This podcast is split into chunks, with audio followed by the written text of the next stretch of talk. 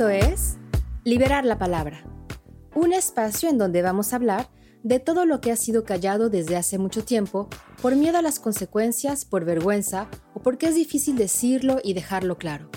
Desde una perspectiva feminista, trataremos temas como la igualdad, los estereotipos, el machismo, la sexualidad, pero también hablaremos de la violencia de género, cómo podemos identificarla y actuar ante ella.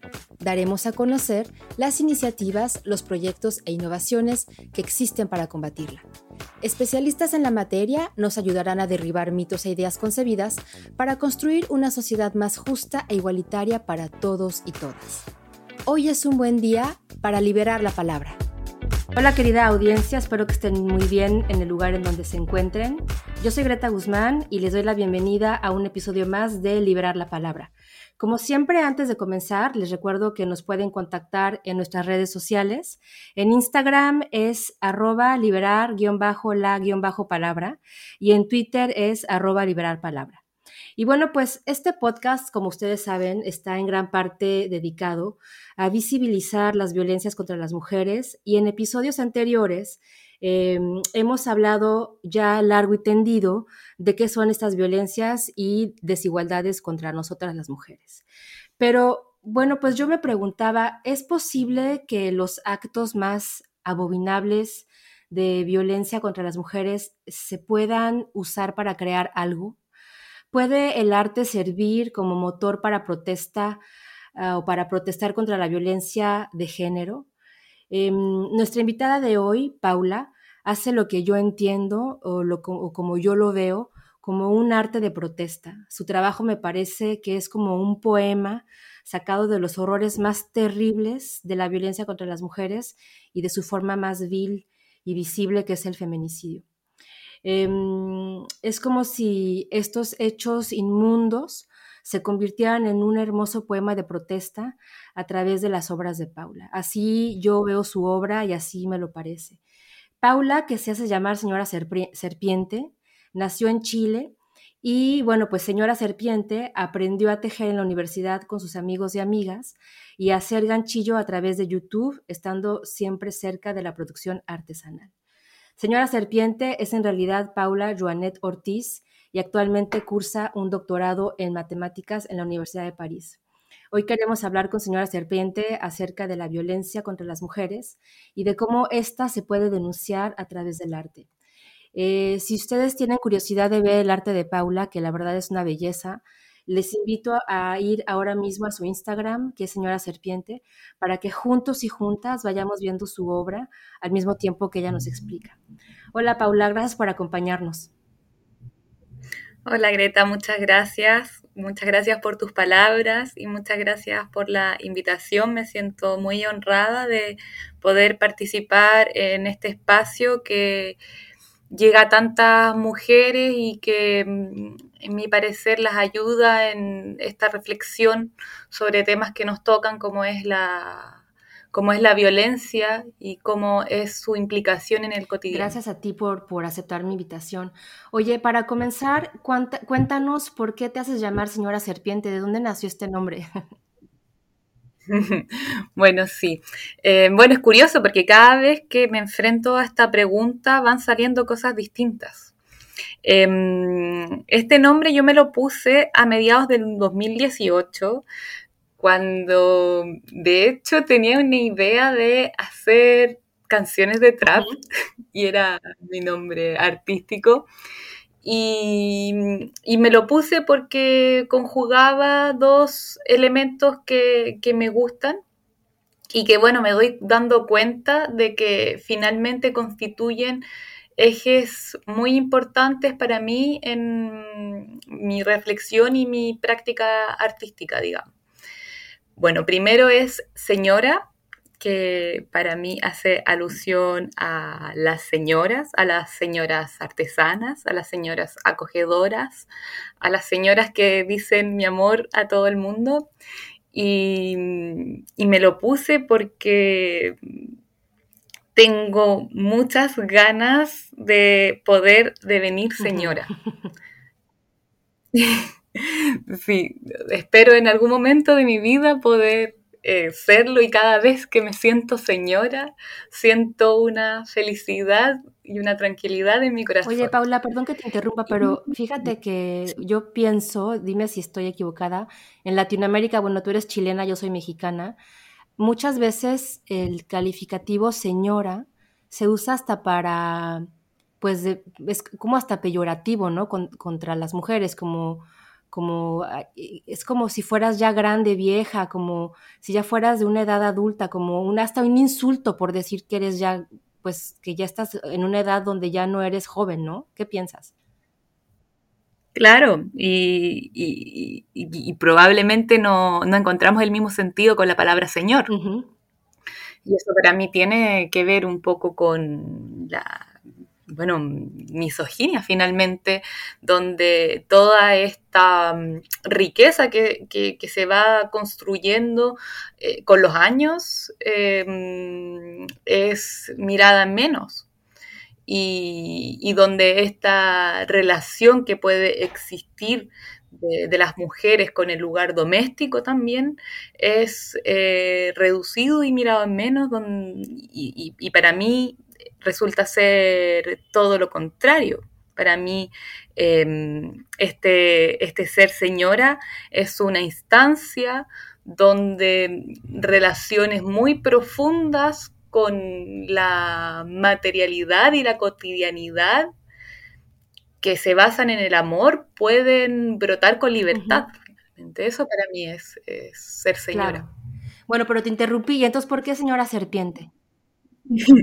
Bueno, ese señora es la primera parte entonces del nombre.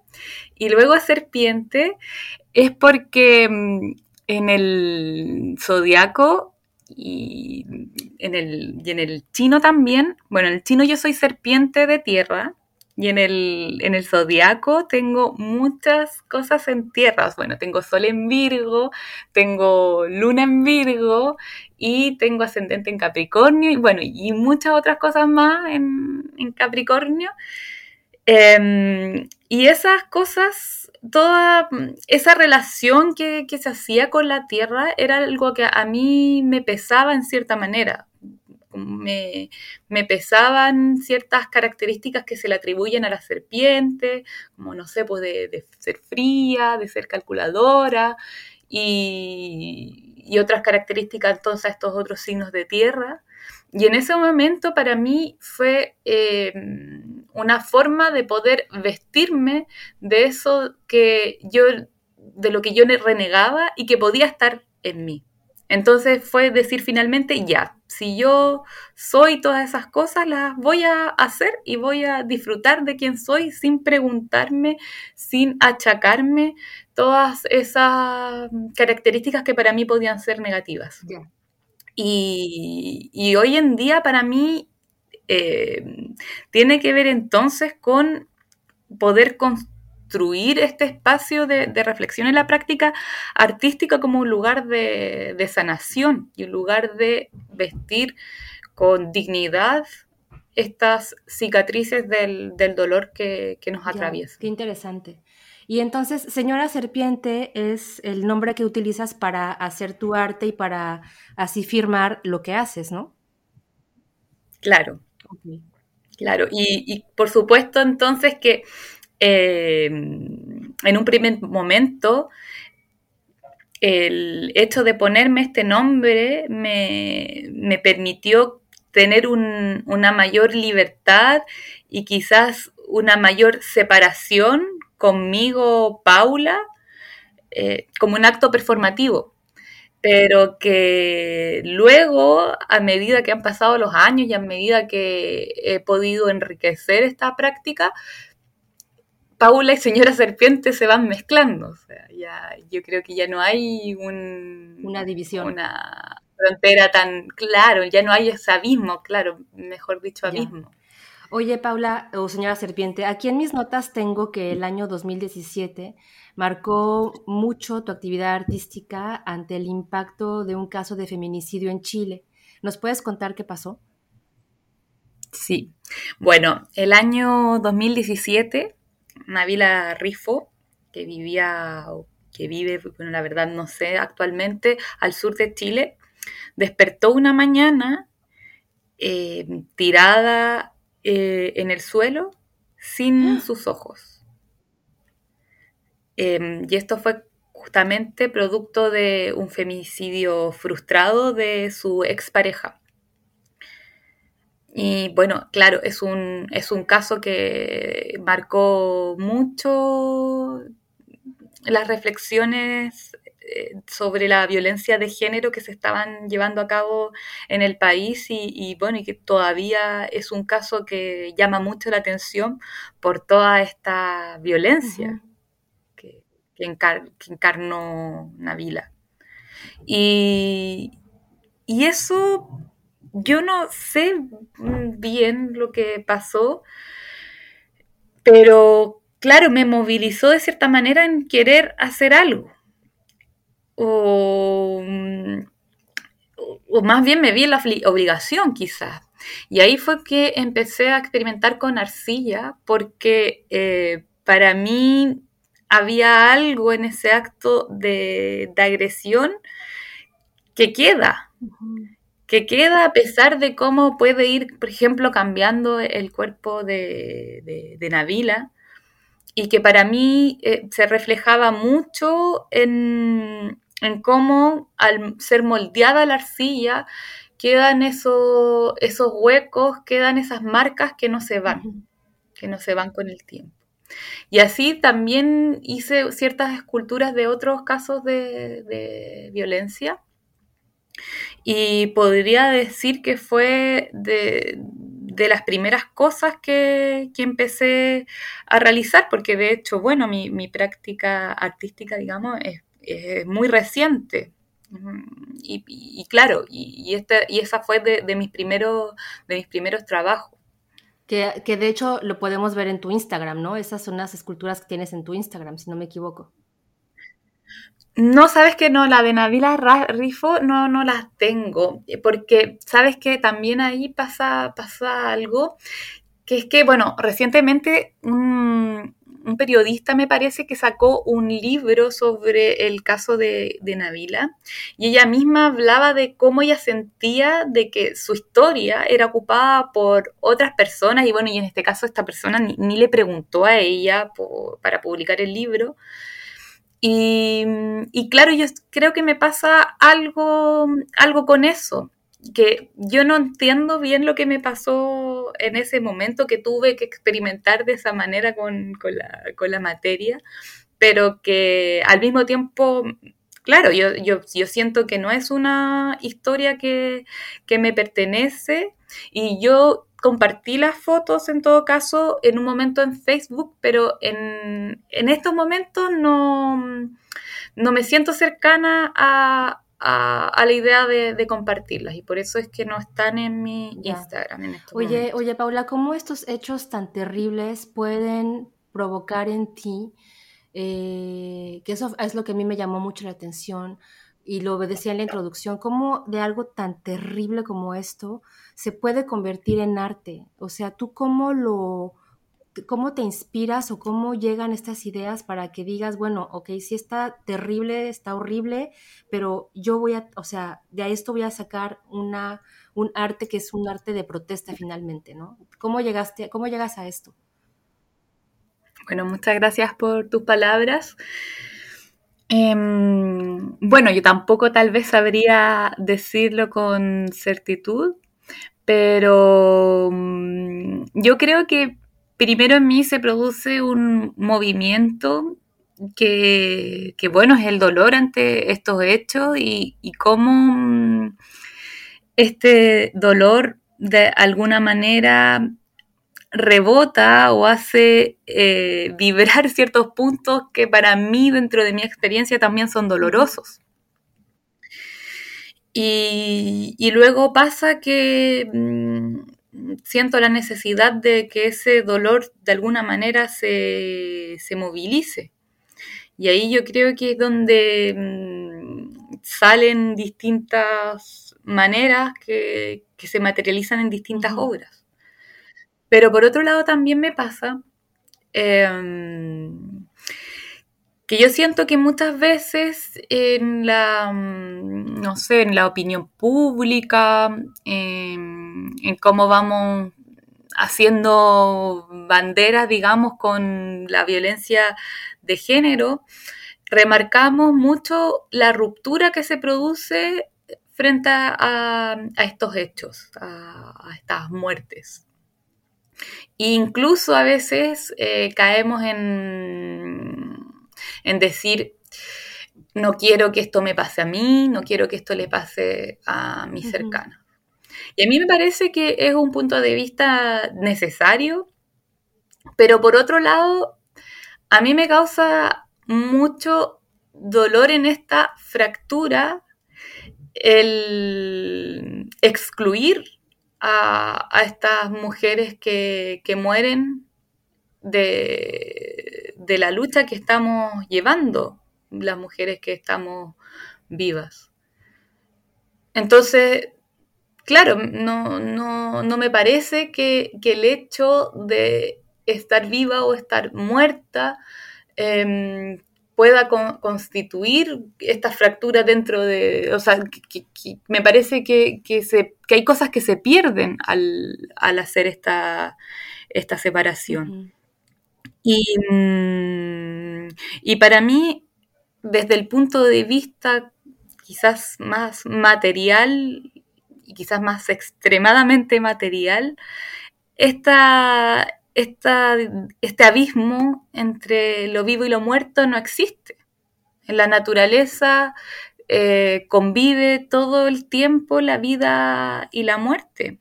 O sea, los vegetales tienen que morir para nutrirnos. O sea, nos nutrimos de la muerte.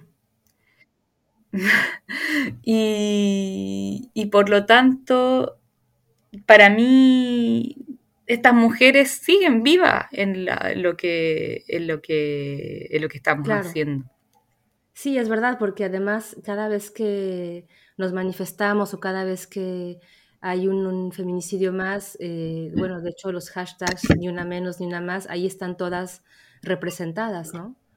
Y no sé si tú viste lo que pasó en México, que mm, para el 8 de marzo el gobierno federal mandó poner como unas vallas, una muralla, un muro en DF para cuidar los, los monumentos de las feministas que no los fueran a rayar. Y las, las feministas, las mujeres, eh, pusieron los nombres de todas las mujeres muertas por feminicidio y después dijeron, pues ni sus muros nos alcanzaron para llenar tantos nombres, ¿no? como una manera de recordarlas. Me pareció como muy fuerte eso también. Sí, es que claro, ahí también eh, me parece que a veces podemos caer en, miren, las están matando, pero entonces, ¿quién las mira a ellas? A las mujeres que han sido muertas, o sea, que, las mataron. Y, ese es un movimiento que, que a mí me parece súper importante, mirar esta muerte. Y, al mirar esta muerte, generar maneras de, poder relacionarnos y vincularnos con ella para que sigan presentes. Y para mí, em, los actos rituales en particular em, constituyen un escenario muy, muy enriquecedor porque para mí en los actos rituales existe em, la posibilidad de, de distender un poco la, la individualidad, el peso de, de, nosotros como individuos y poder conectarse con algo que se configura de manera más colectiva, con, elementos simbólicos eh, que han sido construidos histórica, culturalmente. Oye, y hablando de simbolismos, bueno, porque tú me dirás qué piensas, eh, me gustaría un poco tocar tu arte en cuanto a los bordados se, se, refiere y lo que tratas o lo que quieres expresar a través de ellos. Y cuando nos poníamos de acuerdo para este podcast, me decías que querías que pusiéramos una canción de Violeta Parra que se llama El Rin del Angelito. Si quieres, la escuchamos y ahorita me cuentas por qué es importante para ti esto. ¿Ok? Bueno, Sí.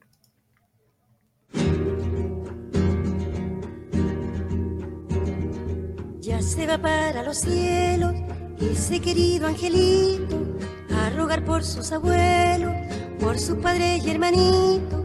Cuando se muere la carne, el alma busca su sitio, adentro de una amapola o dentro de un pajarito. La tierra lo está esperando con su corazón abierto, por eso que el angelito que está despierto.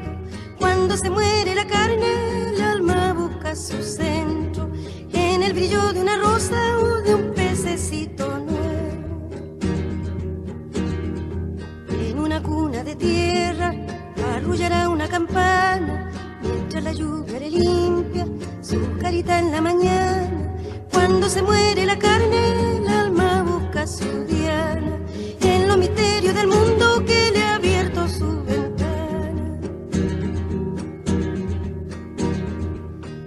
Mariposas alegres de ver el bello angelito alrededor de su cuna le caminan despacito.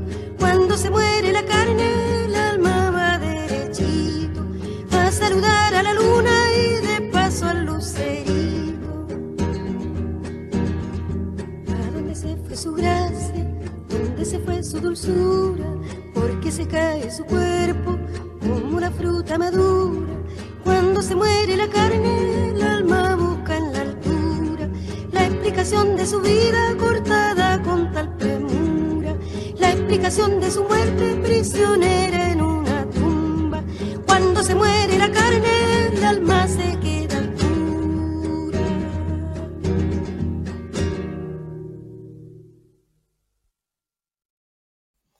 Ahí está, Paula. A ver, ahora sí, cuéntame. bueno, eh, bueno, esta canción es una canción de Violeta Parra, que mm, es de, mm, bueno, que yo admiro mucho, evidentemente, y, y yo creo que mi primera inspiración a nivel artístico. Eh, bueno, de hecho, yo empecé bordando sobre arpillera, que es esta materia con la que se hace el saco, que es una técnica que empezó justamente Violeta Parra. Ah, Y de hecho, bueno, ella fue la primera mujer latinoamericana en hacer una exposición rotativa en el Museo del Louvre. Eh, y ahí ella expuso entonces estas arpilleras, eh, que son hermosas. Y mm, bueno, eh, empecé bordando arpilleras, luego hice em, técnica mixta en arpillera, o sea, bordé la arpillera, pero además la pinté, le agregué crochet, eh, y esos trabajos efectivamente están en el. Instagram. Y una, eh, un proyecto que, que tuve de los primeros de proyectos ya eh, finales del 2017, em, era un proyecto que tenía que ver con los feminicidios y con eh, los elementos. A, a mí me encantan los cuatro elementos, el aire, la- el agua, el fuego eh, y la tierra, para mm, imaginar, pensar las interacciones con lo material. Y, mm, y bueno, este proyecto trataba de, em, de hacer obras en torno a la mm, acogida de, de la materia a las mujeres muertas por femicidio. Em, y eso por cada elemento, o sea, cómo el fuego puede acoger a una mujer muerta por feminicidio, por ejemplo, quemada. Ah, Cómo el aire puede acoger a una mujer em, que, que es asesinada em, asfixiada. Como el aire puede acoger a una mujer que, que es ahogada y cómo la tierra puede acoger a una mujer que es enterrada. Ya. Y, mm, y bueno, para mí es, ese es un, un ejercicio, es una instancia de, de reflexión y, y bueno, y también de, de contemplación em, de cómo mm, ese espacio puede ir configurándose y, además como, una manera de, ritual por em, intentar fluir con este movimiento que yo siento que existe, que es el movimiento de, la materia. Y, y, bueno, y ahí ocurrió algo muy eh, loco, sorprendente, que, mm, que, fue que, bueno, yo hice esto, los modelos, de, hice unos dibujos de, de estas cuatro obras y ahí, bueno, incorporé algunos elementos como por ejemplo en, la, en el fuego un campo de, amapolas, em, en el aire pajaritos, en el agua pececitos, y no sé, en el de la Tierra la Luna. Y un día me pasó que escuché esta canción y me di cuenta de el match, todos los elementos que citaba Violeta Parra, casi todos estaban dentro de, de los elementos que yo había tomado para hacer esta serie. Y que por lo demás a mí me pareció y me parece em, que esta canción expresa de una manera muy hermosa em, esta, esta, acogida de la materia con la que yo también me quería relacionar a, través de, esta, de este acto creativo, digamos. Qué, fuerte lo que dices, este, Paula, de, relacionar los cuatro elementos con los feminicidios. Honestamente, eh, me parece súper fuerte. Em, y, pero lo que, lo que yo rescato de eso es, eh, otra vez, y si ustedes tienen curiosidad de ver lo que hace Paula, porque de verdad es una cosa súper bonita, vayan a su Instagram para ver eh, las obras, ahí están. ella está como señora serpiente en Instagram y hay unas, unas bellezas, justamente ahora le estoy viendo. Y bueno, yo aquí está una de mis favoritas, que es nada menos y nada más que Frida, ¿no? Eh, con su corazón bordado y su tiene como una como un pasamontañas. No sé si es como un poco del movimiento zapatista o, o, qué le quisiste dar ahí como como simbolismo Paula.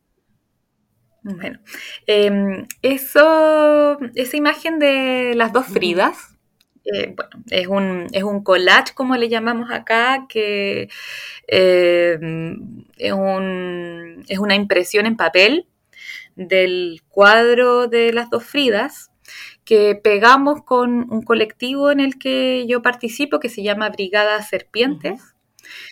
Em, esto en el contexto de em, la votación por la nueva constitución en Chile. Eh, y donde quisimos también ponerla en relación em, con los derechos abortivos. Que, bueno, en estos momentos en Chile es posible abortar bajo tres causales, pero evidentemente nosotras queremos eh, pedir el aborto libre.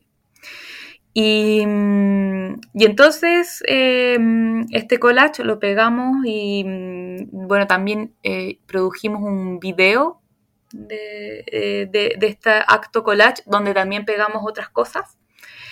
Y, y, acá, bueno, las dos Fridas están con el pañuelo verde, de nada menos del pañuelo eh, simbólico que, que, comenzó en, en Argentina. Em, y claro, eh, hay dos corazones bordados eh, con, em, con lana y están las dos Fridas encapuchadas. Así que, bueno, la capucha es eh, este elemento entonces em, estético, de, lucha también, que me parece que empezó con la lucha zapatista, pero que en Chile ha sido muy, muy rescatado y, que ha sido muy expandido y muy simbólico de la lucha feminista.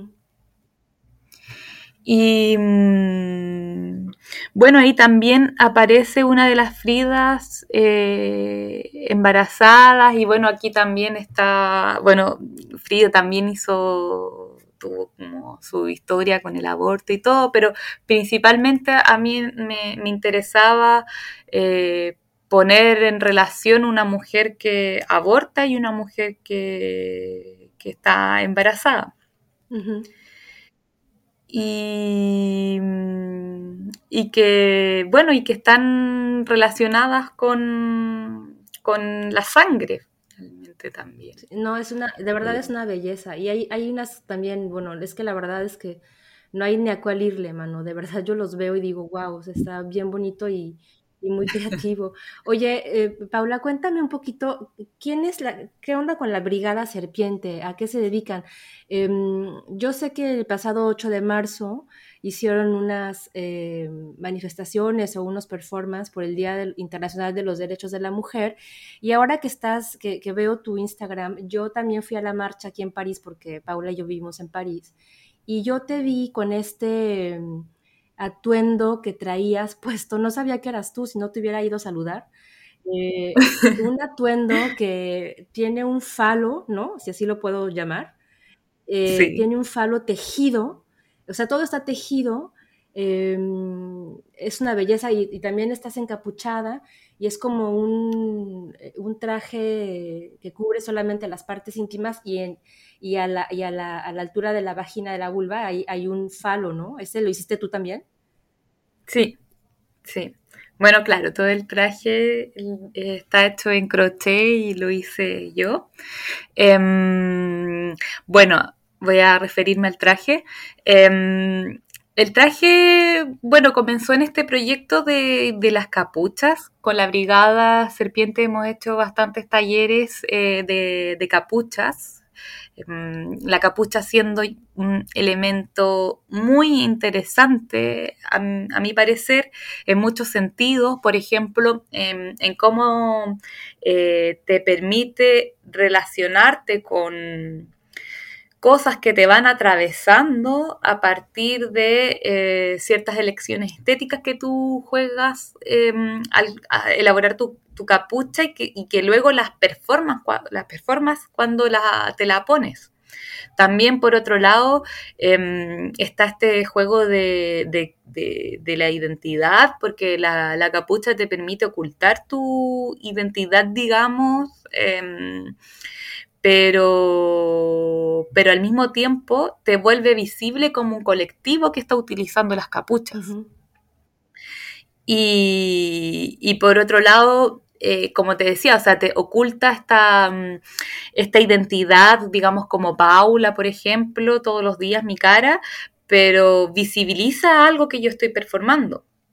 Y, en este caso, em, yo quise con esta capucha em, jugar y profundizar mi relación con lo erótico, que muchas veces siento bloqueada em, por, yo creo, toda la estructura católica que, me atraviesa y, claro, en particular en Latinoamérica.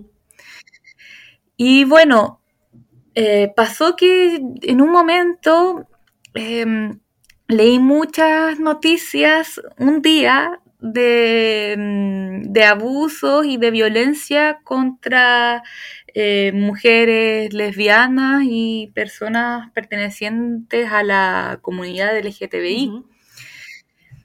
Y ahí fue cuando me nacieron las, ganas em, de incorporar en este traje algo que jugara con, con, estas, em, con estas limitantes tan... Em, no sé, o sea, que, para mí no tiene ningún sentido de, hombre y de mujer y, de esta relación con los órganos sexuales.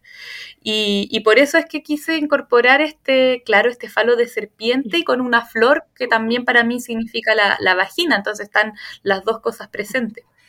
Y bueno, y pasó que em, este traje me lo puse ese día y yo la verdad que no me esperaba em, que al utilizarlo sintiera las cosas que sentí, porque efectivamente, bueno, en un momento yo me quité la ropa que andaba trayendo que cubría eh, este traje em, en el contexto de una performance totalmente improvisada con una amiga. Y cuando me lo quité, yo cambió totalmente mi relación con este traje y yo de verdad me sentía como si estuviese, como que si, si yo tuviese un falo y yo sentía ganas de, de no sé, de, utilizarlo, de relacionarme con él eróticamente. Pues yo, sabes que yo estaba en la marcha y yo las vi. Eh, la verdad no pensé que eras tú, o sea, eh, y, sí fue muy impresionante porque la gente alrededor justamente empezaron como con este performance, un poco erótico, un poco, eh, sí, ahí pues sí, erótico, ¿no? Y la gente veía, pero era una cosa impresionante y, la, la, gente no podía dejar de verlas y tomándole fotos y bueno, la verdad fue una cosa espectacular, muy, muy, muy interesante. Y lo que dices, Paula, es yo creo que las mujeres en Latinoamérica y quizá en muchas partes del mundo, pues tenemos una relación un poco, em, pues coartada o, poco libre con nuestra sexualidad para expresar lo que verdaderamente somos y queremos sentir o queremos ser, ¿no? Sí, y, claro, yo me di cuenta este día porque el, mm, la, la actividad artística productiva no se trata de representar cosas, al menos para mí. Eh, van naciendo, van apareciendo relaciones en todo el proceso. Y, claro, y, lo material, la materia me va enseñando cosas, yo le enseño cosas. Y, bueno, este día yo me di cuenta de, eh, y lo viví, cómo em, el poder jugar con todos estos e-, elementos, eh, dichos masculinos y dichos femeninos, puede configurar un espacio de libertad con nuestro deseo sexual y que no se tiene por qué relacionar solo con las cosas que nos enseñaron que tenía que relacionarse.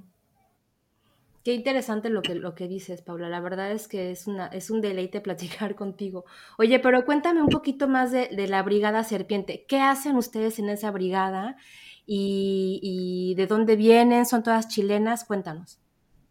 Bueno, em, este grupo nació para, mm, em, para la revuelta en Chile eh, nació de personas chilenas que, bueno, ante eh, todo este escenario que estaba ocurriendo en Chile, nos sentíamos enormemente angustiados.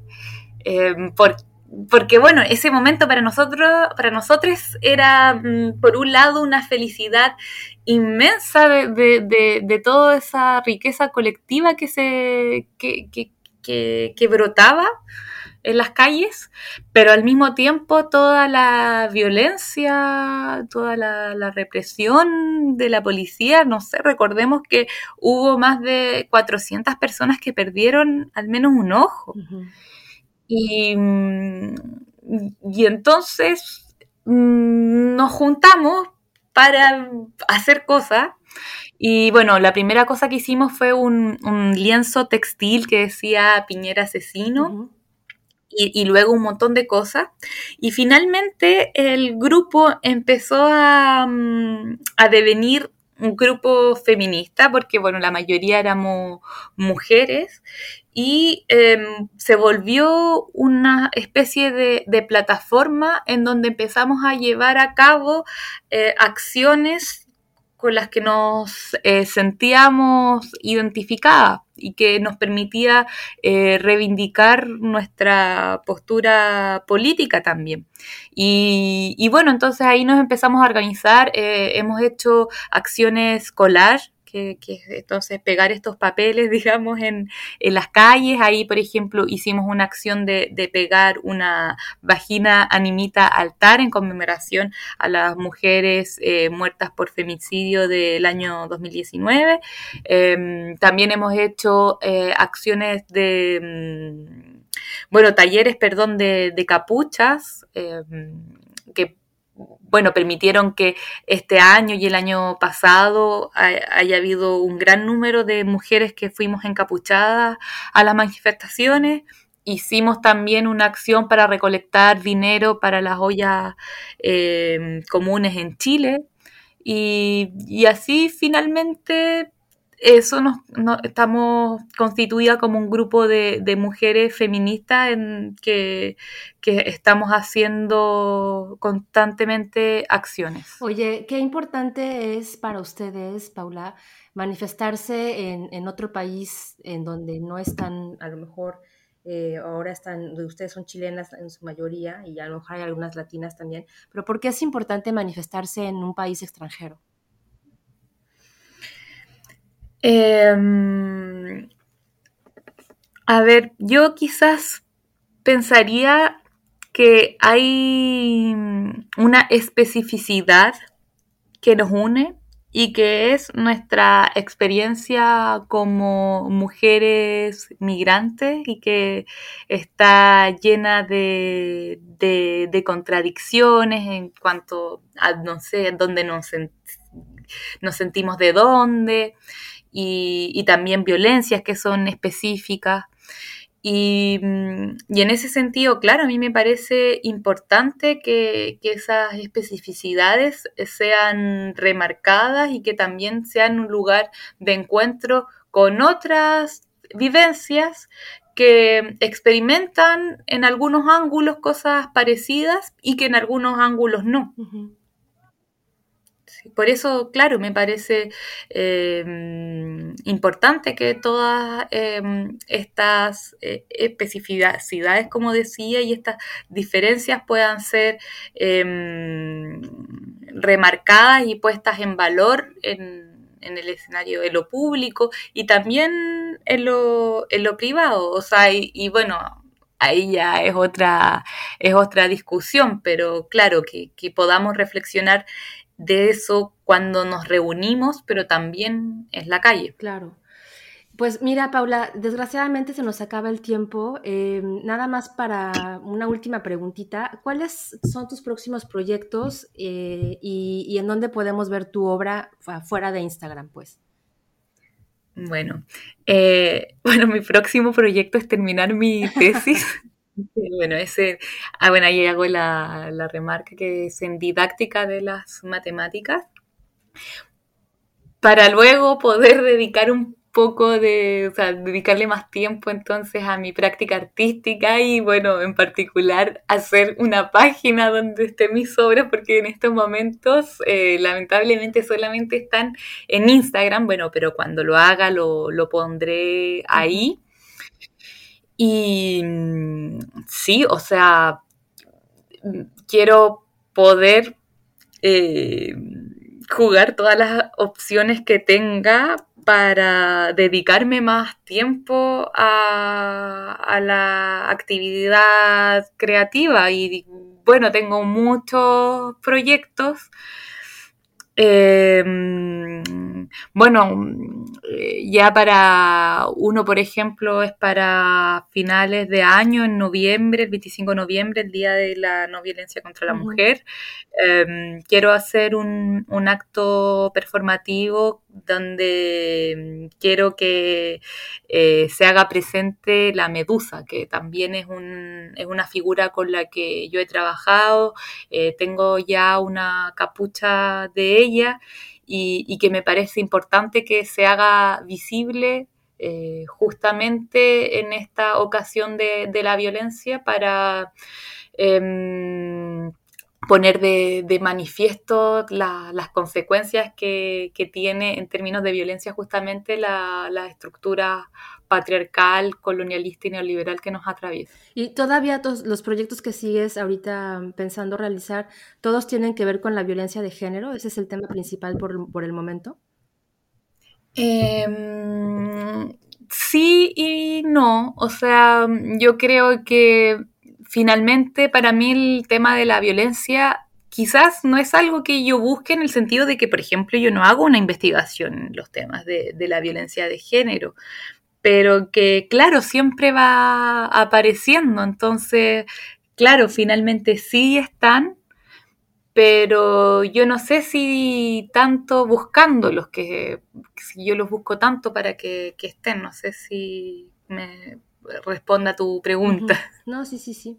No, bueno, pues la verdad es que yo te felicito porque es una, me vuelvo a repetir, pero la verdad es una hermosura.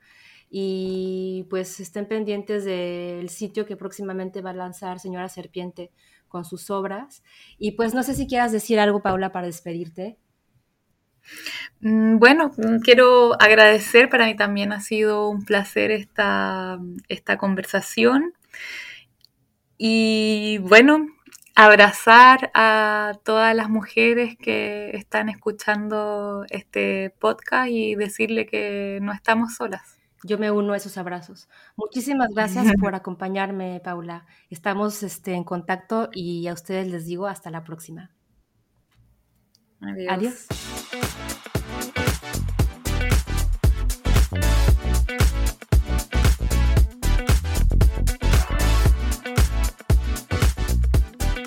Esto fue Liberar la Palabra.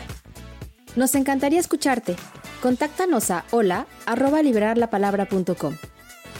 En la postproducción, Chapter 4 desde los Estados Unidos. Hasta la próxima.